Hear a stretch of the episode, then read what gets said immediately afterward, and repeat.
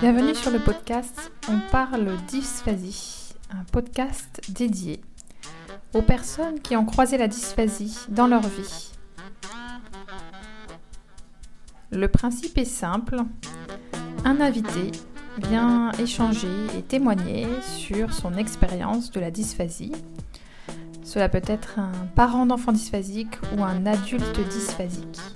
L'objectif, partager son expérience et nous donner ses astuces et conseils. Bonne écoute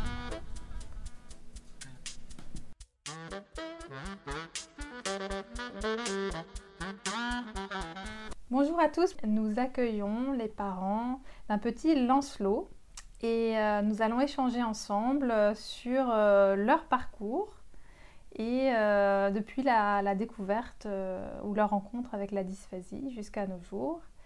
Alors bonjour à vous. Bonjour. Donc le petit Lancelot a quand même 23 ans maintenant. Il a bien grandi. Ça fait un peu de recul. Donc oui. Alors Lancelot, bah, c'est un petit garçon qui était le, deuxième, après une sœur euh, qui avait 4 ans de plus, qui, avait, qui n'a aucun problème euh, de ce type. Et, euh, et en fait, on s'est rendu compte qu'il y avait un, petit souci quand il avait 18 mois, 2 ans. Mais on était en Grèce à l'époque et on s'est rendu compte qu'il commençait pas du tout à parler, c'est-à-dire qu'il disait rien, mis à part non. C'était à peu près le seul mot qu'il avait. Et, et, comme sa sœur, elle avait parlé de manière tout à fait normale bah, on s'est vite rendu compte qu'il y avait quelque chose qui clochait à deux ans et demi. Et en plus, il était, euh, il commençait à devenir un petit peu oppositionnel, un petit peu difficile euh, euh, d'un point de vue relation. Et surtout, il était dans une crèche, enfin grecque, donc hélénophone. Et donc, on s'est posé des questions si c'était pas, pas, ce qu'était la, la, problématique. Voilà. Donc, comme il était un peu oppositionnel, on a été voir une psy à Athènes et euh, bah, elle a très rapidement éliminé une hypothèse euh, autiste.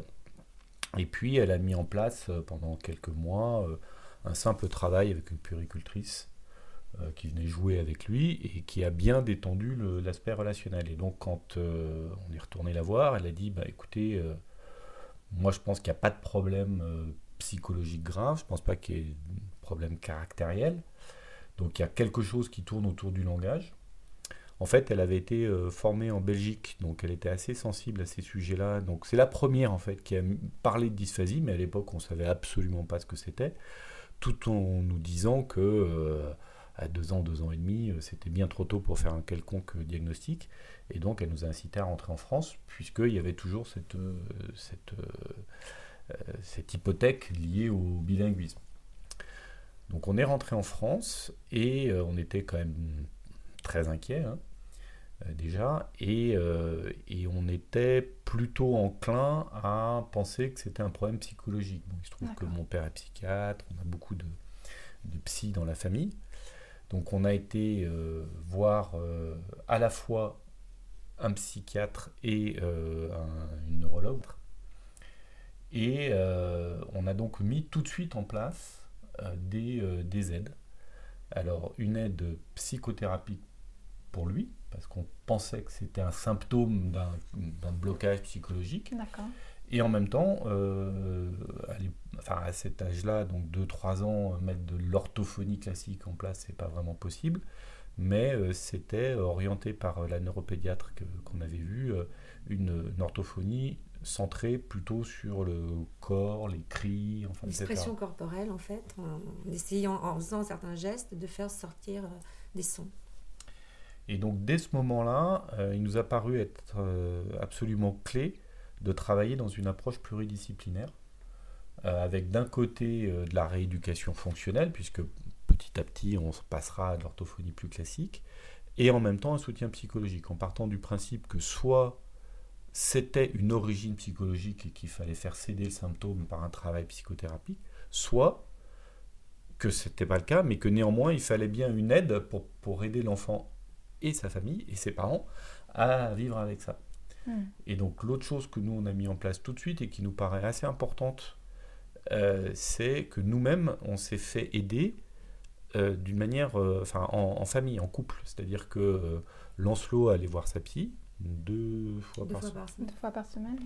Et nous, on, voyait le psychiatre, qui n'était pas le psy de Lancelot, mais qui qu'on voyait une fois tous les 15 jours et qui nous aidait à, à, gérer la situation. Parce que quand on rentre dans ce genre de, de difficultés avec un enfant, euh, il faut avoir conscience euh, d'une part que ça va être très long, mm. euh, d'autre part que ça remet plein plein plein de choses en cause, parce que, bah, enfin, en général, les parents, enfin, sauf s'il y a des exemples dans, dans la famille, mais ils s'attendent pas à avoir un enfant avec des problèmes. Donc euh, il, faut, il faut recaler tout un tas de choses euh, en termes de euh, d'image, de projection qu'on fait sur l'enfant. L'enfant, il peut pas être là où on, souhaitait qu'il soit. Et donc il faut intégrer ça et mm. savoir ce que ça met en, cause et en jeu chez nous. Mm. Et donc ça, c'est un travail qui est, qui est très important parce que plus les parents, je dirais, arriveront à transformer cette expérience de vie, en quelque chose de positif, hmm. euh, mieux ça se passera pour, euh, pour l'enfant. Et ça, c'était ce qui était en train de se passer avec, euh, avec la, la psychologue qui vous accompagnait? Alors, c'était un. nous, c'est un. Bah, C'est-à-dire que nous, on était d'abord dans un premier temps enfin dans une logique un peu culpabilisatrice. On se disait mais pourquoi? Qu'est-ce qu'on a fait? Euh, Puisqu'il n'y avait pas de diagnostic. Hein. Il n'y avait, il y avait aucun diagnostic neurologique qui montrait qu'il y avait euh, un, une... Enfin tant mieux, hein, mais il n'y avait aucune lésion, il n'y avait rien. Donc euh, mm. on, supposait au départ que c'était psychologique et, et, on pouvait très bien partir dans une logique qu'est-ce qu'on a fait de mal, qu'est-ce que tu as fait de mal euh, en, parlant de, l'autre.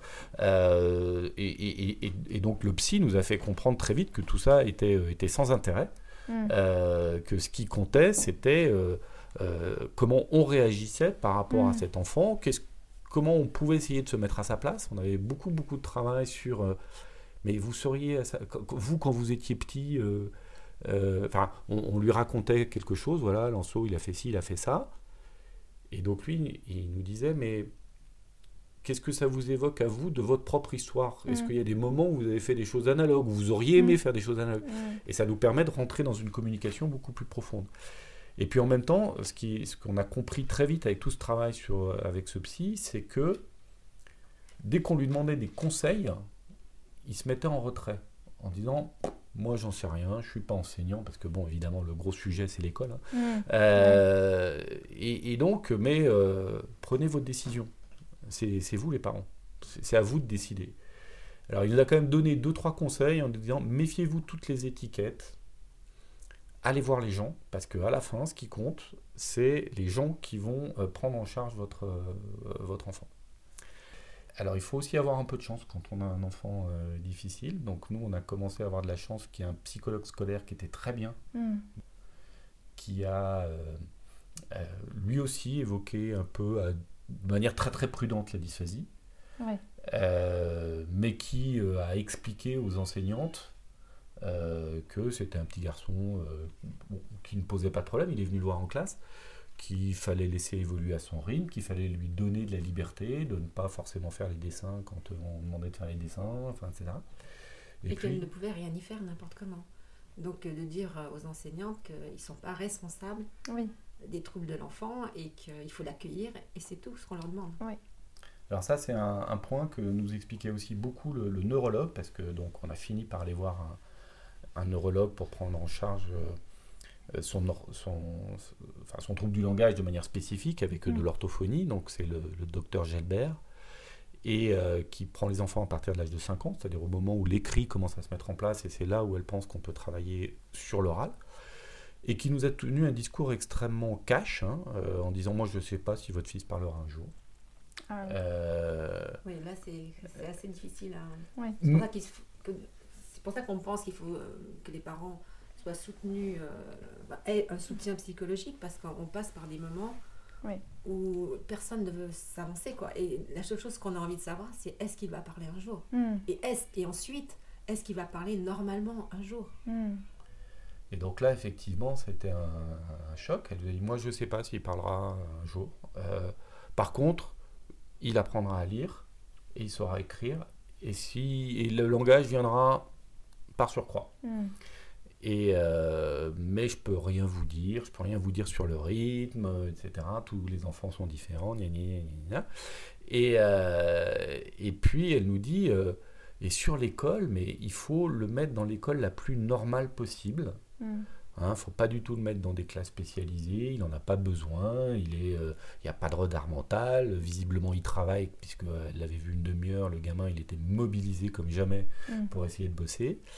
Et euh, par contre, il faut que vous expliquiez aux enseignants qu'ils ne doivent pas imaginer qu'ils vont pouvoir euh, euh, le soigner. Ça, c'est Mm. mon boulot et c'est le boulot de l'orthophoniste. Mm. Eux, ils doivent veiller à lui donner l'ensemble des connaissances qu'il doit avoir. Ils doivent adapter leur manière de contrôler ses connaissances, parce que bien évidemment, euh, il va pas pouvoir répondre comme un autre enfant, mais qu'elle se contente de faire classe, qu'elle se contente de le laisser euh, dans la classe, Mm. et puis c'est ce qui pourra arriver de mieux. Alors on a eu de la chance parce que euh, et donc et, et c'est exactement le même discours que le psychologue scolaire de la maternelle qui nous avait dit en fait l'idée ce serait de le mettre dans un, P- un- un CP tout venant D'accord. par contre, avec plutôt petits effectifs, c'est Mm. ça le mieux qu'on pourrait faire. Donc, euh, Mm. en fait, on a arrangé le coup euh, grâce à lui avec une, une institut de l'école primaire euh, dans laquelle on devait aller, qui a accepté de le prendre, donc qui était au courant. Et, euh, et puis en plus, on a un peu truandé le- les classes pour qu'il soit avec les enfants de sa maternelle qu'il connaissait déjà. Mm.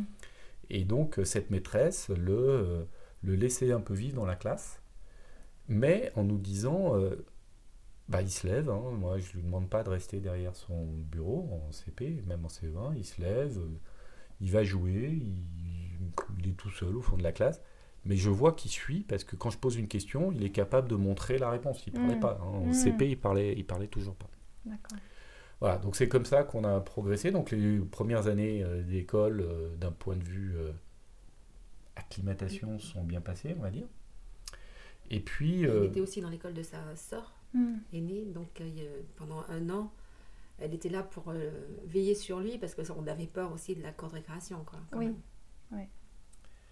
Alors sa sœur, elle est partie au, au collège, donc elle n'était plus là. Et puis euh, il y a eu un changement de directrice parce que la directrice avait été très sympa. Et euh, à ce moment-là, on nous a parlé de euh, le mettre en CLIS. Donc CLIS, c'est les classes euh, intégration scolaire. les Ulysse, maintenant. Les Ulysses, oui. Donc on a eu très très peur hein, parce qu'on s'est dit ça y est, notre enfance ne sera jamais normale. Oui. Et ça, on- a tout fait pour qu'il, enfin justement qu'il le, soit, qu'il redevienne normal. Oui. C'était en quelle classe Et Quand là, est-ce donc, qu'ils vont- c'était En CE2. En. CE. Bah, il a redoublé Euh, son CE1 ah oui. en Oui, classe ouais. normale. Et puis Ouais. euh, donc euh, après le redoublement de son CE1, on nous a dit, euh, Voilà. Bah, le CE2, faut que vous alliez en, en CLIS. Enfin, Donc ça voulait dire qu'il fallait changer euh, d'établissement. Ouais. Euh, et puis ensuite, il fallait quand même peut-être demander une reconnaissance de son, du fait qu'il soit handicapé. Et Mm. ça, c'était assez insurmontable. Mm.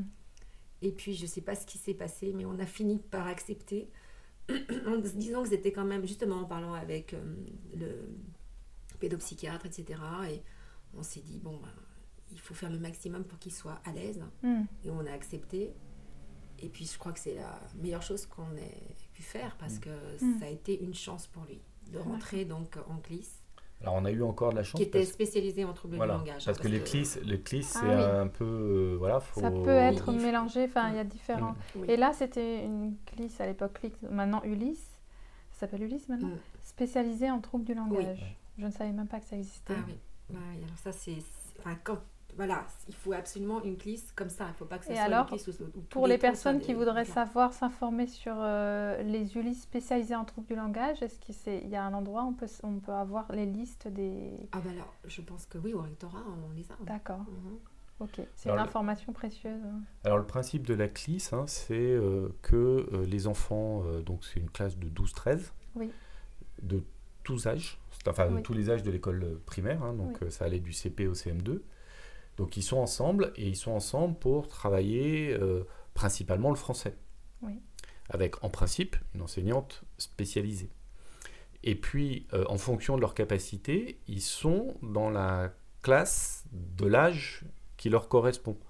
Alors, ça pourra n'être que en, dessin ou en éveil, ou ça pourra être en maths ou en histoire. Ça dépend de leur, de leur niveau. Mais donc, du coup, ils ont à la fois le bénéfice d'une petite structure avec une enseignante spécialisée, hmm. des AVS euh, collectives hmm. associées à la classe. Enfin, en tout cas, c'était comme ça à hmm. l'époque. Et en même temps, euh, ils se retrouvent avec des élèves de leur âge pour faire, s'ils en ont la capacité, le programme de leur âge. Alors nous, Lancelot, on avait la chance qu'il était bon en maths. Donc, euh, en, en, CM1, CM2, en maths, il allait dans la classe de CM1, CM2. Et puis en même temps, comme il était bon, bah, il était le meilleur en CM1, CM2 et puis, puis il y avait aussi une chance, il y avait un, prof de fac qui venait faire des jeux mathématiques, donc les gamins mm. voulaient l'avoir dans leur équipe, en fait, mm. etc. Donc en termes de socialisation, mm. c'était bien. Alors bon, il faut voir aussi que parfois ils étaient maltraités, enfin les, les clisses dans la cour de récré, ils étaient un peu les débiles, quoi. Hein. Oui. Euh, donc là, en tant que parent, il faut faire de la communication. Moi, j'ai expliqué aux autres parents, j'ai fait des, euh, affiches pour expliquer ce qu'était la CLIS, parce qu'en fait, euh, la directrice enfin, n'a pas obligatoirement l'idée de le faire. Mm. Et je pense qu'il faut absolument le faire, parce qu'en effet, bah, dans la co-récréation, ça ne se passe pas toujours très bien. D'accord. Donc voilà, bon an, mal an, notre Lancelot qui a fini son école primaire. et puis, bah voilà. et et ces instituts pensent qu'il peut aller dans une sixième à peu près normale. Enfin, en tout cas, continuer un cycle à peu près normal. Mais il faut trouver le bon endroit. Alors, juste pour dire un mot de où il en était. Donc là, il parle. Ah oui, c'est vrai qu'on ah. a été un peu vite parce que il a parlé à 7 ans. On va dire qu'il a lu en CM1, CM2. Ah bah, ça, ah. non, en CE2, ça, son instinct nous disait il mm. sait lire, votre fils. Mm. il sait lire. Il lit pas, parce que c'était très compliqué mais il sait lire. Et juste pour donner le. C'est-à-dire qu'il comprenait ce qu'il lisait, mais sans être capable peut-être de lire à voix haute. Il n'était pas capable de lire à voix haute. Euh, la lecture, c'est difficile, c'est toujours difficile pour lui. Hein. Mais, donc, mais il, avait, il avait le mécanisme de la lecture. Mais juste, en, même temps, c'est très intéressant d'avoir des gamins à problème. on découvre plein de choses. Et, euh, et, donc, sur le langage, euh, on, on, lisait une petite histoire alors je sais pas ce que ça racontait. Euh, le bateau va sur la mer, donc c'est une histoire qu'il connaissait un peu par cœur. Mm. Enfin, mais euh, néanmoins, il, il, avait le support du texte. Et lui, il nous dit pas le bateau va sur la mer, il nous dit le navire va sur la mer. C'est-à-dire que le mécanisme d'encodage et de décodage fait que il, décode le mot bateau, il en a une représentation mentale, mm. mais ce n'est pas bateau. Mm. Et donc il trouve un synonyme et il dit navire. Ah oui, d'accord. Euh, donc ça, ça, ça, montre la complexité du mécanisme du langage et, euh, et, et, en, et, en, même temps qu'il y a une vraie déconnexion entre la production du langage, la capacité à comprendre et l'intelligence. Enfin, Parce que l'énorme difficulté que, euh, qu'on a quand, dès que ça touche au langage, c'est que le langage, c'est la première chose qu'on va capter chez un individu. Et mm. donc un enfant qui parle pas, si c'est pas qu'il est muet, euh, bah, immédiatement on imagine qu'il est, euh, qu'il est euh, retardé, mental, déficient ou, ou très, très, enfin, autiste, etc. Et, et parfois c'est le cas, mais parfois c'est pas le cas. Et, il faut être capable d'aller de, de, au-delà de ça pour continuer à s'adresser à l'enfant au niveau de ses capacités. Et donc il faut faire effectivement beaucoup de pédagogie alentour. Alors là, donc, il sait, il sait lire, on va dire. Il lit pas, mais il sait lire il écrit à peine. Mm. Donc euh, fin CM2, il écrit mm. à peine, il rédige absolument pas. Mm. Euh, donc il est incapable d'écrire une phrase. Quand il écrit, c'est euh, il y a des mots parfois, il y a parfois des espèces de signes, il y a des mots qui n'existent pas, il y a des mots en prenant beaucoup, beaucoup d'élan, euh, on arrive à, voir euh, que phonétiquement, on peut retrouver quelque chose, mais en plus, comme il a un problème de prononciation, donc la phonétique ne euh, va pas forcément nous aider, donc il en est à peu près là. Néanmoins, on nous dit qu'il peut aller en sixième. Et donc là, on a trouvé un collège, qui était le, le collège Saint-Sulpice, qui avait des classes sixième, cinquième réservées aux enfants dyslexiques. De 15 élèves de 15 élèves avec une directrice du collège qui était la prof de français, très investie là-dedans. On continue à être en, lien Parce que Lancelot était aussi dyslexique. Parce qu'il était aussi dyslexique, enfin même plus, plus, grave que dyslexique, puisqu'il n'écrivait pas. Les, je pense que les dyslexiques, ils arrivent à écrire. Hein, Et, euh, et donc, euh, elle nous, on nous dit, on va voir, on prend contact, on nous dit, oui, elle prend un dysphasique Ah, d'accord. par classe. Par classe. Bah, elle, avait, elle avait 30 places. hein. Hmm. Donc, euh, et, et- et elle, son idée, c'est pas de faire de la garderie, c'est de les Oui. emmener euh, à la seconde. Donc, Oui. elle veut pas gaspiller ses places. Hmm. Euh, alors, elle était très attentive au comportement. Et comme nous, on a toujours, on a eu la chance qu'il ait jamais eu de comportement difficile en, Mm. en classe, ben elle, ça l'a- ça aidé. Et donc, elle nous l'a pris, mais elle nous l'a pris à l'essai. hein. Ah, d'accord. C'est-à-dire, elle est- alors, déjà, il est venu avant le, avant le commencement de la sixième. Donc, en CM2, il est venu passer. Du mois de janvier au mois de juin, on a été la voir. Enfin, il a été plusieurs fois faire Hmm. des essais. C'était assez horrible. Et on a su que qu'au dernier Mm. moment qu'il était pris. D'accord. Et puis, euh, elle nous a dit, ben, on verra comment ça se passe. Et puis, si ça se passe mal, bon. Et ça, c'est un autre, euh, c'est peut-être un autre conseil qu'on peut donner aux, aux parents, c'est euh, il, il faut pas trop, alors on- on- évidemment on le fait, hein, mais il faut essayer de pas trop se projeter trop loin, Hmm. parce que parce que si on se projette loin, on, on imagine des horreurs, euh, mais il sera jamais autonome, mais on s'en Mm. sortira, et puis comment on va faire? Là encore, ça passe, il est petit, on s'en rend pas compte, mais Mm. euh, quand il sera grand, euh, là, mm. bon. Bon, ça sert à rien de se dire. Enfin, on- il, il- enfin, il faut lutter contre ça, bien évidemment, on le fait, mais il faut lutter. Par contre, il faut se donner des objectifs de court terme. Euh, bon, ben, ok, il est en CM2, la sixième. La sixième qui reste en cinquième. Bon, une fois qu'il est resté en cinquième, on va dire, ok, qu'il qu'il aille jusqu'au lycée. Après, on verra et ainsi de suite. Bon, après, ça dépend évidemment de chaque enfant. Nous, on nous avait dit qu'il avait un certain potentiel. Au bout d'un moment, son potentiel, il l'épuise. Mais voilà, il faut essayer de se, se donner des objectifs de court terme. Et donc, bon, bah, il a fait sa scolarité. Alors là encore, l'avantage, c'est qu'au-delà de la 6e, 5e, ils étaient remis après dans des classes normales. Donc, euh, les dyslexiques, enfin, les 10 étaient mélangés. Mm. Alors là, c'est pas simple parce que euh, ils quittent un- une, une classe euh, Cocon. un peu Cocon. où ils étaient tous euh, avec leurs leurs troubles. hein, Mm. moi. Bon, alors en quatrième, troisième, ça commence à être un petit peu plus compliqué parce que là, euh, bon, c'est pas forcément euh, les plus populaires de, de la Ouais. classe. Ouais. Euh, donc euh, bon, la, la chance c'est qu'ils avaient, ils étaient deux à être très bons copains, dont l'un était particulièrement costaud, donc ça a dû aider quand même en certaines circonstances. Et puis très vite, il, il faut les, les inciter à prendre l'autonomie. Et l'autonomie, ça peut être, bah, si on t'emmerde, tu, tu vas en parler à un adulte. Oui. Voilà. Enfin, Mm. et pas de complexe à avoir. Mm. euh, voilà. Bon, donc là, euh, il était quand même arrivé en termes de performance, euh, je dirais qu'en en quatrième, il a commencé vraiment à être capable de rédiger. Hmm. C'est Euh, là qu'il a commencé aussi à, on a, il a commencé à écrire à l'ordinateur pour pouvoir compenser. D'accord. Et avec euh, l'objectif qu'en troisième, il passe éventuellement euh, son brevet avec un ordinateur. D'accord. Donc il faut vraiment commencer en quatrième pour être sûr qu'en troisième, on puisse euh, passer l'examen avec. Parce qu'on n'était pas sûr d'avoir un secrétaire. Parce que le but du jeu, Hmm. en fait, dès la quatrième, on commence à penser à ce qui va se passer pour le brevet. Ouais. Et donc, euh, voilà. il Et c'était plus facile pour lui sur ordinateur. Il allait plus vite que- ou... qu'à la main. Oui, qu'à oui, la main. qu'à la main, oui. D'accord.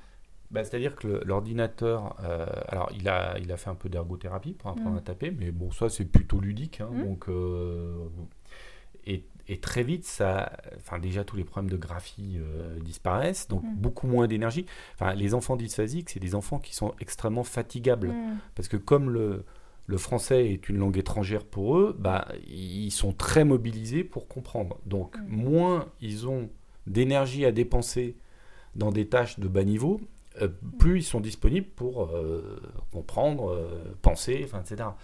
Donc lui, une fois qu'il a passé le cap de la d'apprendre à, à taper, mais ça, ça, ça a été assez vite, euh, bah, ça le libère de l'énergie, y compris physique, de faire ses lettres. Ça élimine tous les problèmes d'orthographe, ça veut dire qu'il est lisible. Hmm.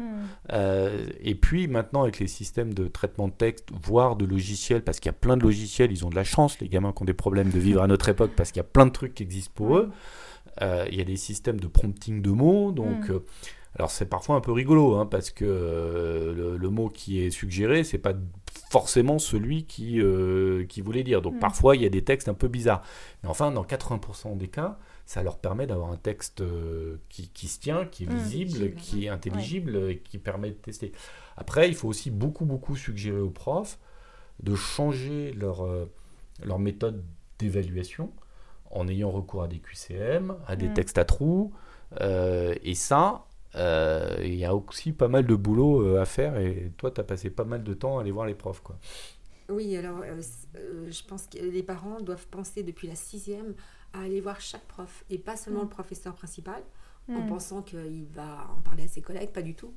Il faut vraiment prendre du temps à chaque rentrée d'aller voir chacun pour expliquer vraiment ce dont a besoin à notre enfant même en plus euh, du PPS ou du PAP qui euh, se mettra en place, il vaut mieux le faire. Parce qu'au PAP, la plupart du temps, enfin je veux dire, le projet, que ce soit un PPS ou un PAP, la plupart du temps, il n'y a qu'un professeur. D'accord. Et là, les professeurs comprenaient euh, Oui. D'accord. Enfin bon, presque, faut, presque tous. Presque tous. Faut, faut, faire preuve de, de pas mal de pédagogie mmh. parce que le, la remarque souvent en France, hein, c'est de dire ah bah oui mais on, va l'avantager.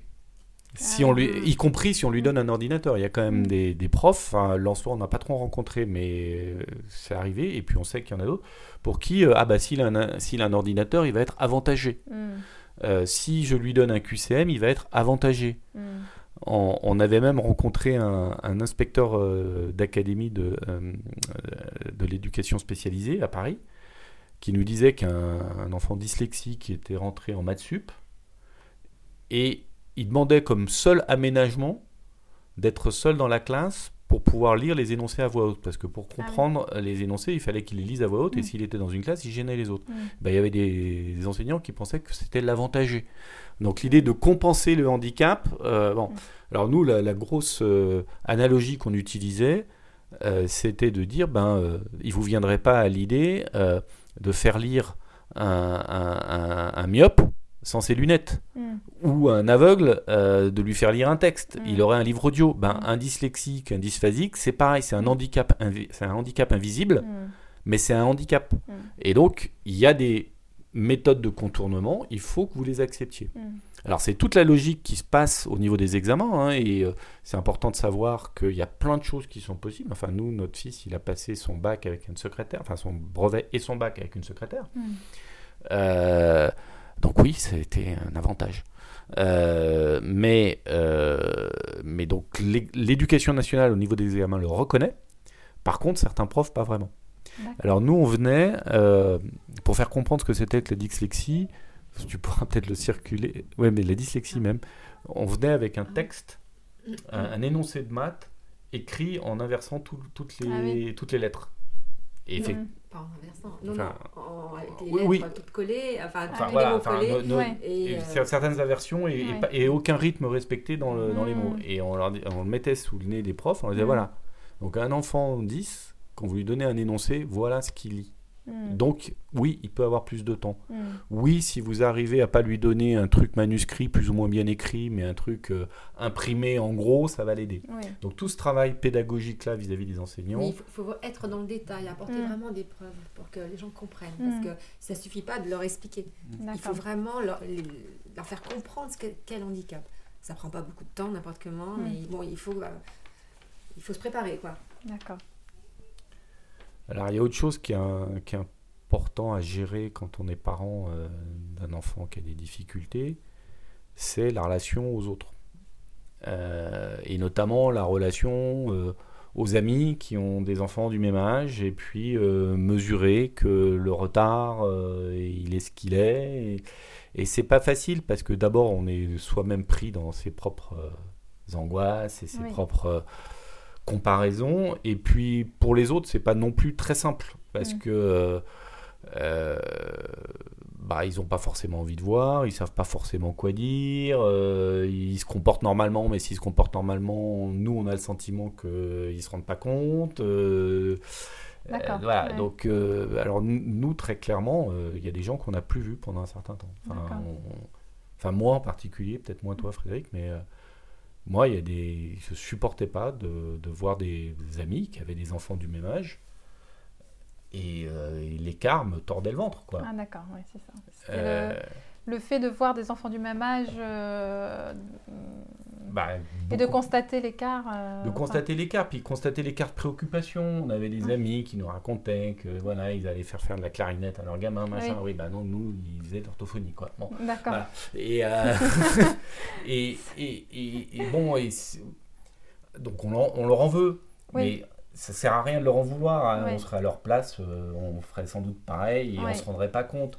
Et, comme euh, bon alors après il y en a avec qui on avec qui moi je pouvais parler de ça mais d'autres pas bon bah mm. ok on les voit pas pendant un certain temps et, mm. puis, euh, et puis, on les reverra quand les choses seront, iront mieux mm. soit que le gamin ira mieux soit qu'on on aura fait notre deuil d'un certain nombre de choses mais euh, je pense qu'il faut faut vraiment se protéger ce qui est important c'est de se protéger c'est de se de se de, s'en remettre à un environnement euh, bienveillant, mm. donc euh, la famille, si, euh, si, elle est là, si elle comprend. Parce que mm. j'imagine qu'il y a certains cas où la famille ne comprend pas non plus, mais nous, on n'avait pas ce problème-là.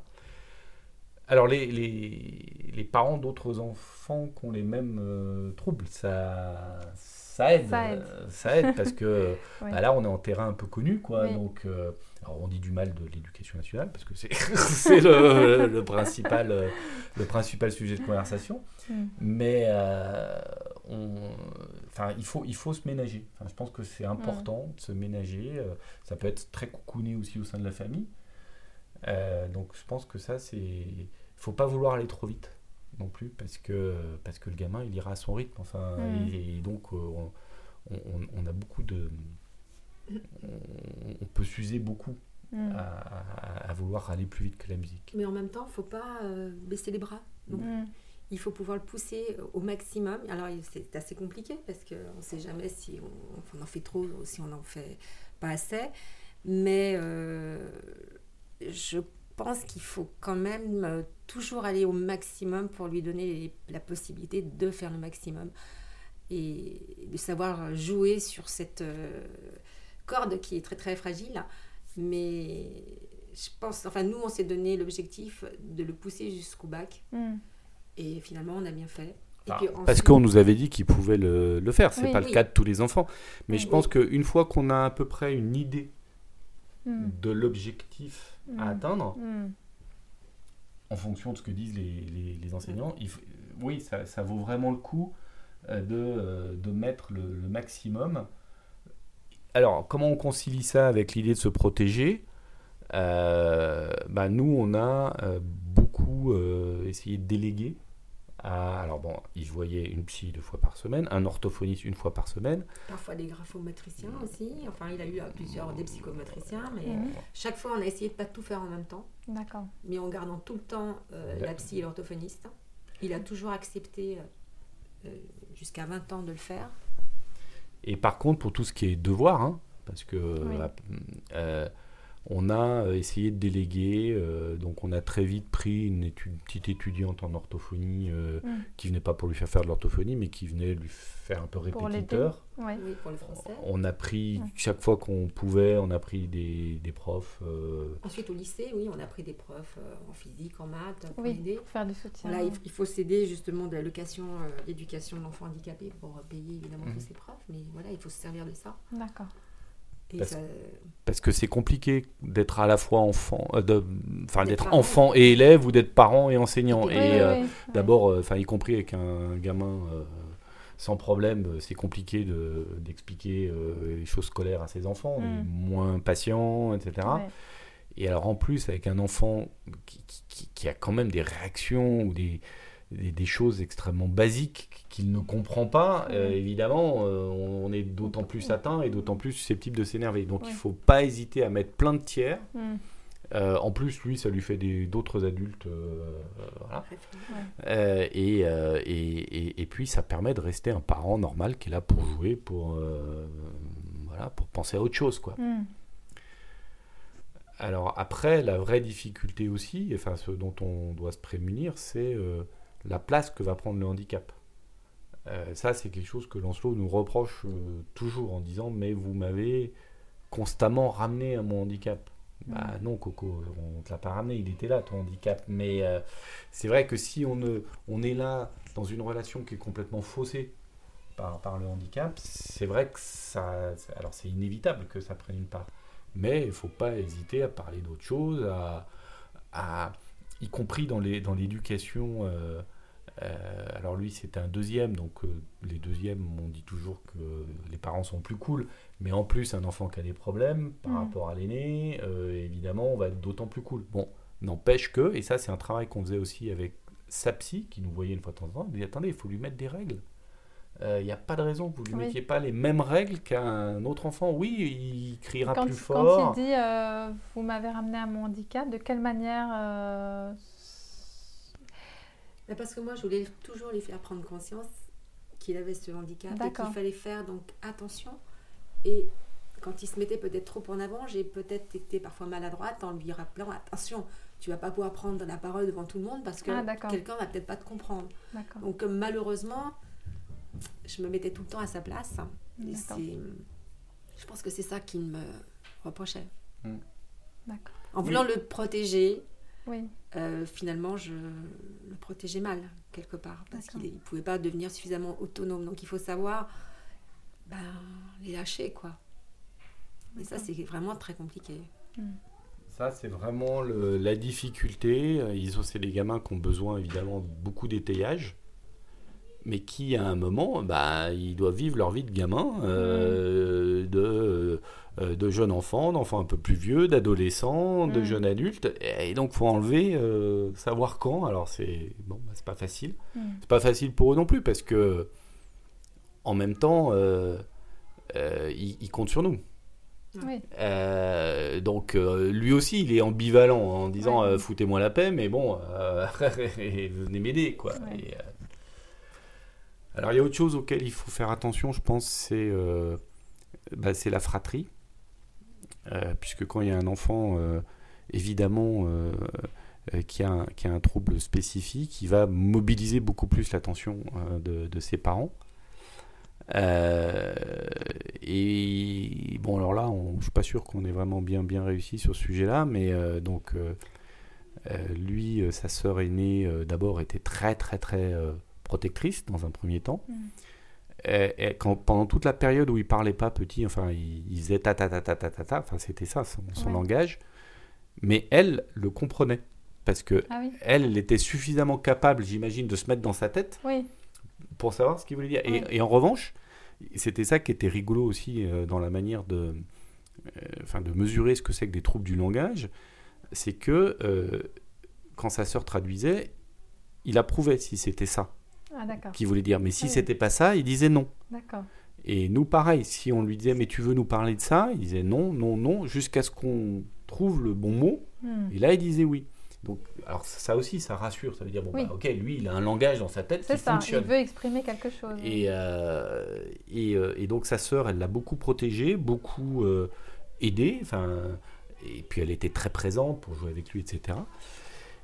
Et puis à un moment, nous, on a dit à sa sœur, mais euh, enfin, on a pensé dire à sa sœur, je sais pas si on l'a entendu, mais en lui disant, prends un peu de chant, tu vois, tu peux pas être euh, sa seconde maman, mm. il faut que toi aussi. Et, donc lui, l'enfant, euh, Lancelot, il a vécu ça un peu comme un abandon. Et en même temps,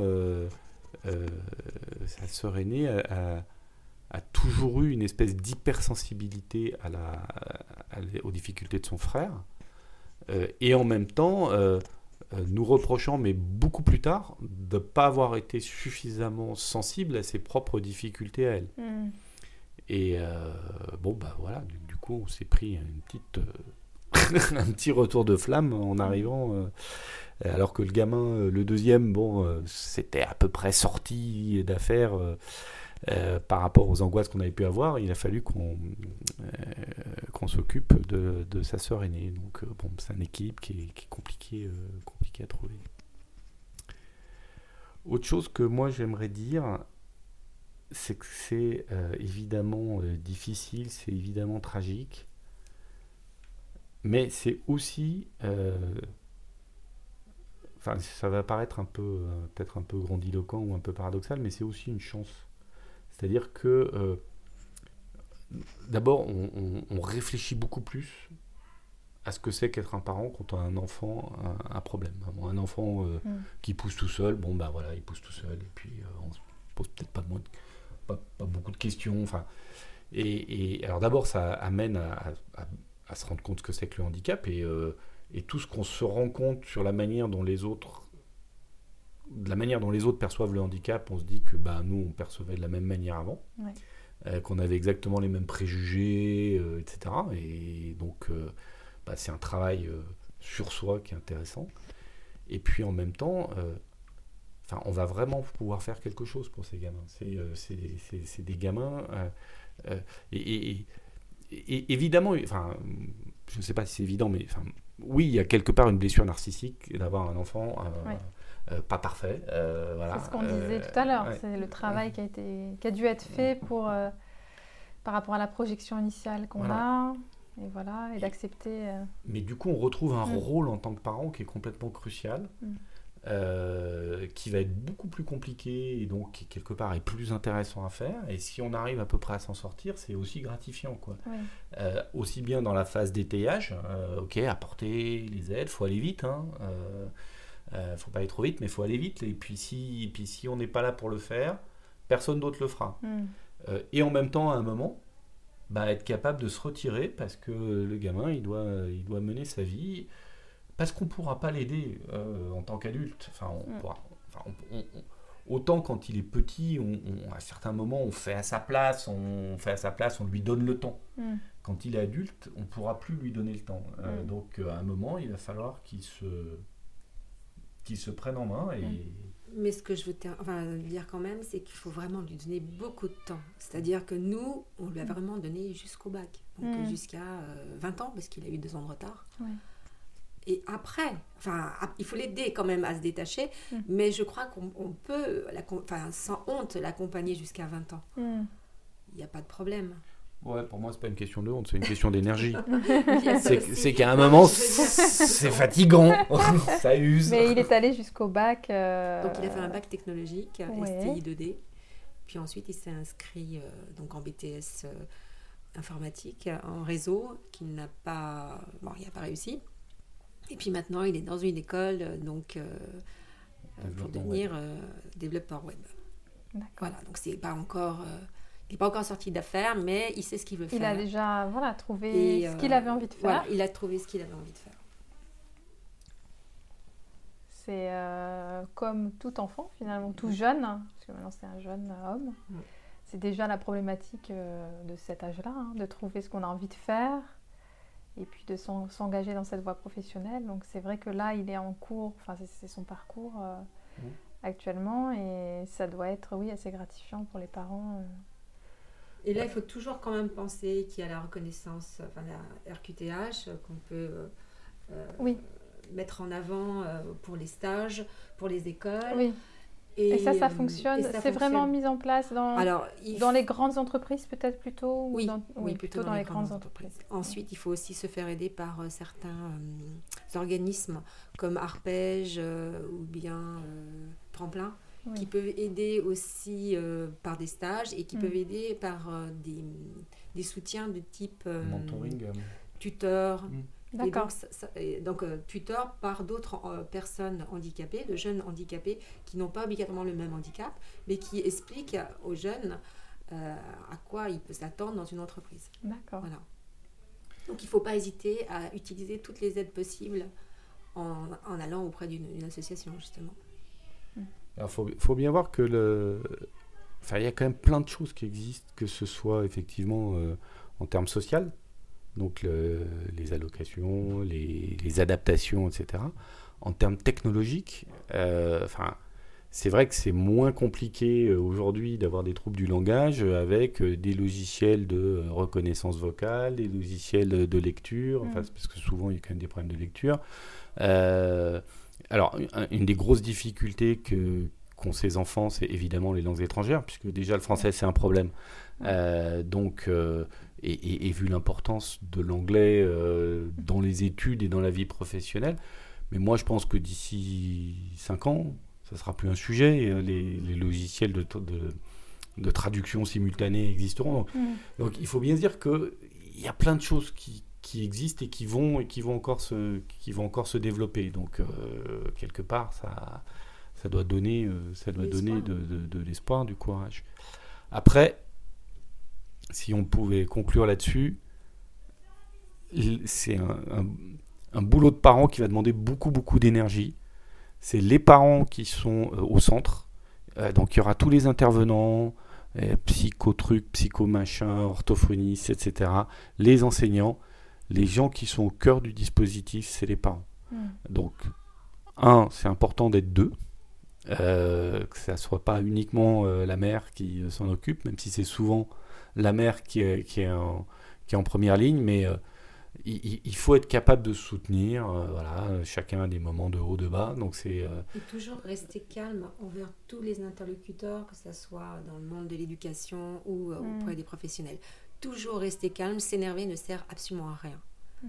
Parce qu'on n'arrivera pas du tout à ce qu'on à ce qu'on vise, à ce qu'on veut mm. obtenir. Donc, j'entends beaucoup de parents qui s'énervent beaucoup et qui sont non, il faut, trouver euh, la voie de, de la sagesse, euh, malgré tout, même si euh, c'est difficile. Merci beaucoup pour ce témoignage. Est-ce que vous avez un dernier mot à ajouter?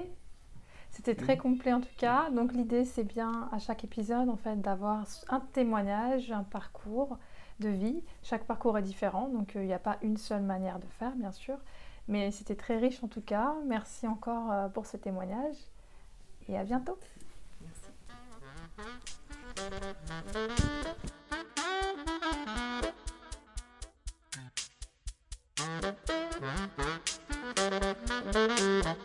Vous trouverez toutes les références évoquées durant cet échange dans le descriptif du podcast. N'hésitez pas à commenter ou à noter euh, le podcast pour qu'il soit référencé et pourquoi pas à indiquer si vous souhaitez également apporter votre témoignage. À bientôt